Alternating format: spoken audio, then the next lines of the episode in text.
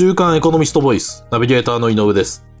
今回は2021年8月18日にエコノミストオンラインに掲載された EV 時代に消える車という記事についてお話をお伺いします。週刊エコノミスト編集部の金山さんにお話をお伺いします。よろしくお願いします。よろしくお願いします。えっ、と、金山さん、この記事では、はいはいえっ、と、多くの新興 EV メーカーが生まれている現在のアメリカで、ええその異彩を放っているフィスカーという会社などについてご紹介されてますが、はいえ。っ、と、このフィスカーとはどのような会社で、なぜ注目されてるんでしょうか？はい。その異彩を放っているって言った理由は明快でしてですね。はい。まあ、一言で言うと EV 界のアップルって呼ばれてるんです。お、EV 界のアップル。ええ。要するに EV のビジネスモデルを変えたっていうところで、はい。まあ、特別に評価されてるんですね。なるほど。その、どのようにビジネスモデルを変えたんですか？あの、アップルってほら、デザインとか設計とかやるだけで自分でスマホ作ってないですよね。あ、そうですよね。あの、台湾の会社に、そうそうですね。あの、委託したりとかしてますよね。で、このフィスカーがまさにデザインとかアイデアだけ提供して、うん。車そのものは制作、あもう外注しちゃってる会社なんです。じゃあ、フィスカはその自動車工場とか持ってないん持っですか？てないんですよ。へえ。でしかもあ、の、EV といえば今テスラが有名ですよね。はい。テスラっていうのは、まず店舗を持たないで販売は全部オンラインじゃないですか。うん、うん、そうですね。で、メンテナンスとかのサービスも全部外注じゃないですか。はい。フィスカーはそれもやってるんですね。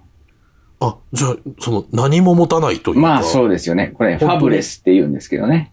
あファブレス。自前の工場を持たずに製品を提供するっていうことで、ファブレスって呼ばれてるんですけど。あ、なるほど、なるほど。あ、ファブレスっておいろいろありますよ。半導体のファブレスもあれば、スマホのファブレスもあれば。うん。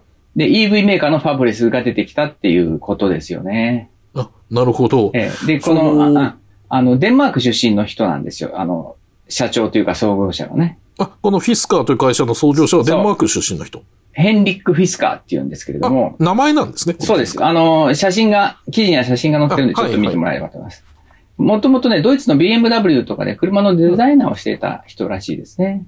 あ、なるほど、そうなんですね。はい。へえ。で、この、フィスカーだけではなくてですね、はいそのファブレスの流れというのは、こう、はい世界で進行しているそうなんですが、ええ。その、ファブレスで EV を作った企業というのは、はい他にどんな会社があるんでしょうか？はい。えっ、と、いっぱいあるんですけれども、えええっ、と、ちょっと代表的な2社をちょっと最初に言いますね。はい。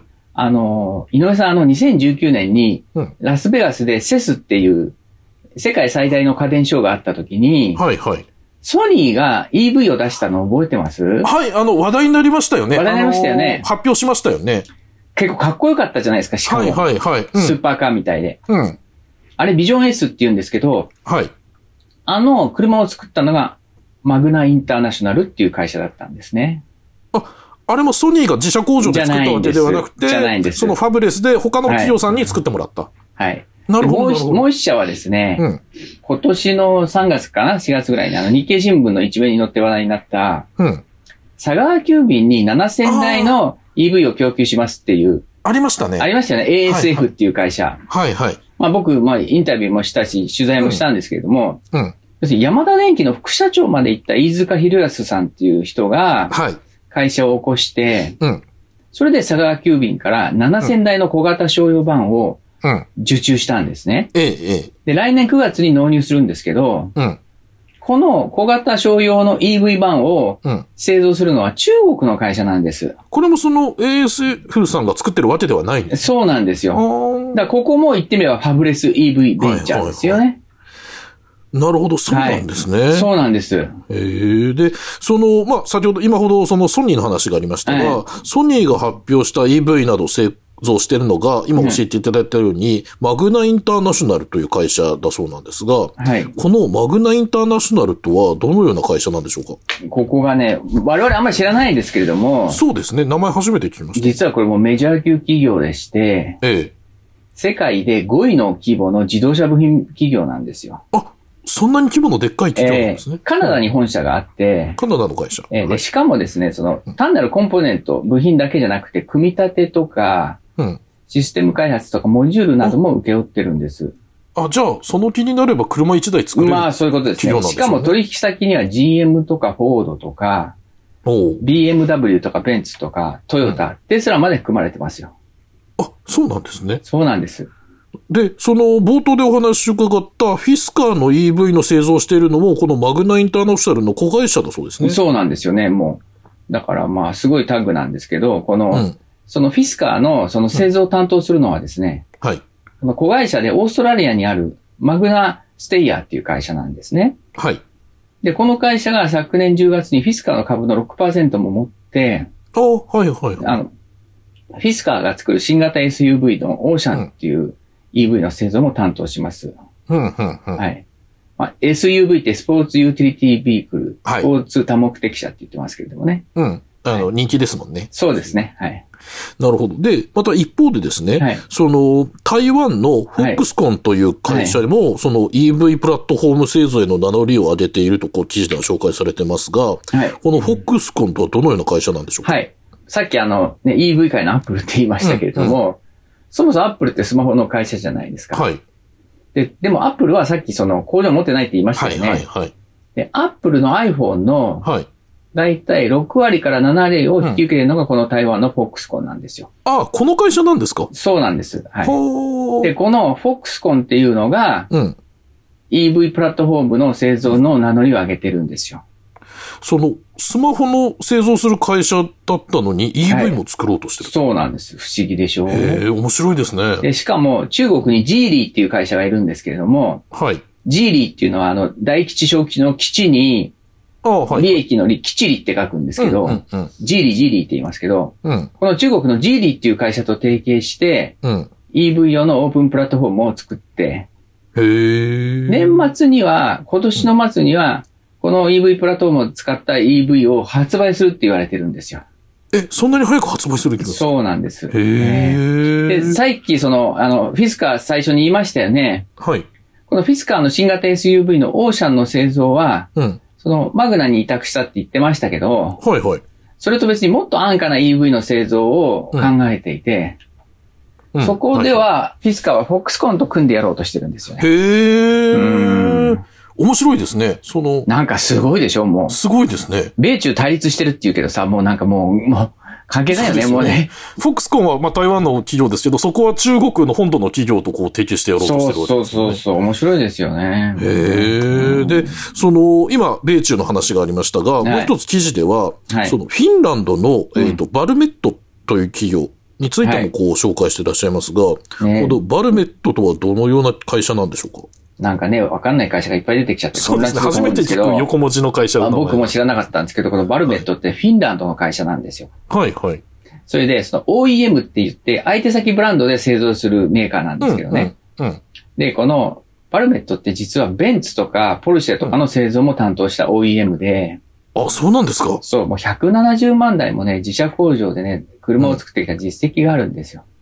へえ。で、ここがまたちょっとややこしくて、冒頭にあのフィスカーの話しましたよね。はい。2010年にフィスカーがカルマっていういあの車を作ったんですけれども、うん。その時の製造を担当したのもバルメットだったんです。はあ、なるほど。で、バルメットっていうのはそのフィンランドの会社なんですけど、うん。そのフィンランド国内にバッテリー工場を持ってるんですよ。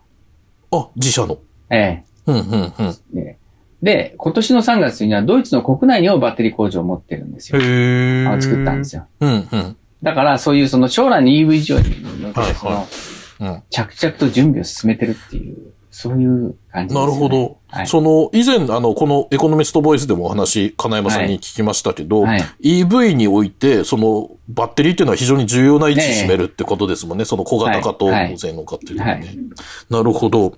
で、えっ、と、今回はですね、はいその、世界で進行している EV のファブレス化の流れと、うんまあ、そこで台頭してきた、えっ、と、いくつかのメガ部品メーカーについてこう教えていただきましたが、その、日本の自動車メーカーはこの流れに対応できてるんでしょうか？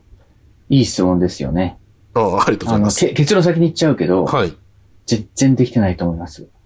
あ、そうなんですね。えーな、なんでかっていうと、ほら、うん。トヨタ、ホンダ、日産、まあ、うんどどこも含めてみんな製造工場持ってますよね。あの、それが自動車メーカーっていうイメージがありますもんね、日本日人本だけじゃなく世界中に製造拠点持ってますよね。うん、うん、うん。そして、下請けもいて、孫請けもいて、ひ孫請けもいて、うん。ディーラーも持ってれば、修理工場をやったり、レンタカーまで抱えてる。まあそういう、よくエコシステムって言いますけど、うんそういう生態系を作っちゃったわけですよ、日本の自動車は。巨大なピラミッドですね。まあそういうことですね。日本最大の産業でもあるわけですよね。はい。ここが崩壊するわけですよ。だから、これはその慎重にならざるを得ないっていうふうに思いますよね。で、あの、ほら、最近、ホンダが2040年にはい。ガソリン車の製造を廃止するって言いましたよね。あ、はい、はい。これって僕はね、結構大きい話だと思っていて、うん。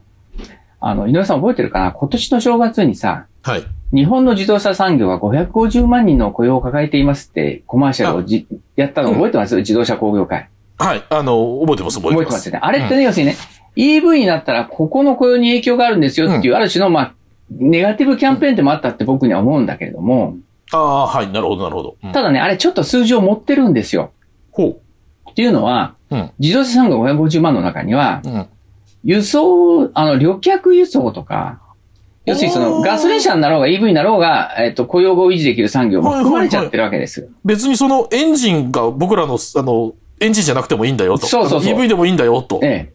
それでね、はいはいあの、エコノミストで実はね、じゃあ実際の、あの、雇用ってどれくらいなんだって調べたんですよ。うん、うん。そうするとですね、まあ、うん簡単にガソリン車っていうのには、製造そのものと部品とか資材っていうところがあるんですね。うん、はい。はいうんうん、えそれがだいたい134万人ぐらい。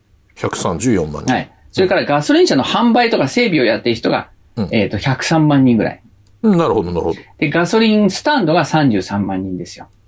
あ、そうですね。確かうんにスタンドもいりますもんね。はい。だから、まあ、そこ、さらにそこを絞ってね、うん製造とか部品とか資材の合計だけで言うと、だいたい134万人ぐらいなんですよ。うん、うん、うん。まあ、それでもでかいですよね。でかいですけどね。ええうん、うん。家族とか含めたらその3、4倍の、あの、まあ経済っていうことになるわけでしょ？うん、うん。で、実はね、じゃあそれが実際に EV でどれくらい減るのかっていう試算をエコノミストではやったんですよ。おはい。どうやったかっていうと、ドイツがうんうん EV になったらこれぐらいの雇用が失われるんじゃないかっていうふうな試算をやってて、ドイツが。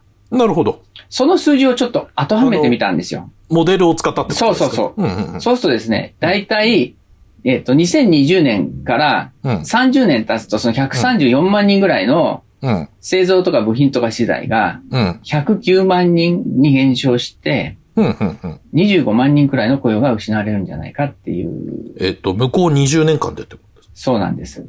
えっ、と、向こう、そうですね。えっ、と、向こう30年ぐらいですあね、。30年間か。うん、そうそう。うんうんうんいや、だ、だただこれは試算だから実際そうなるかわからないですよ。うん、うん。でもやっぱりそれなりに影響あるだろうっていうふうには、あの、言われてるんですねねだけど、、だけどね、えじゃあだからって言ってやっちゃいけないっていうことではなくて、うん、うん。やっぱりもう自動車業界の EV 化ってやっぱりものすごい大きい、あの、うん変、なんていうか変化ですよね。チェンジですよね。そうですね。その、その流れっていうのは多分もう変わらないというか、うんあの、で、さっきね、その ASF っていうファブリスベンチャーが出てきたように、はい、はい。要するに大手じゃなくても機動力のあるベンチャーだったら、うん。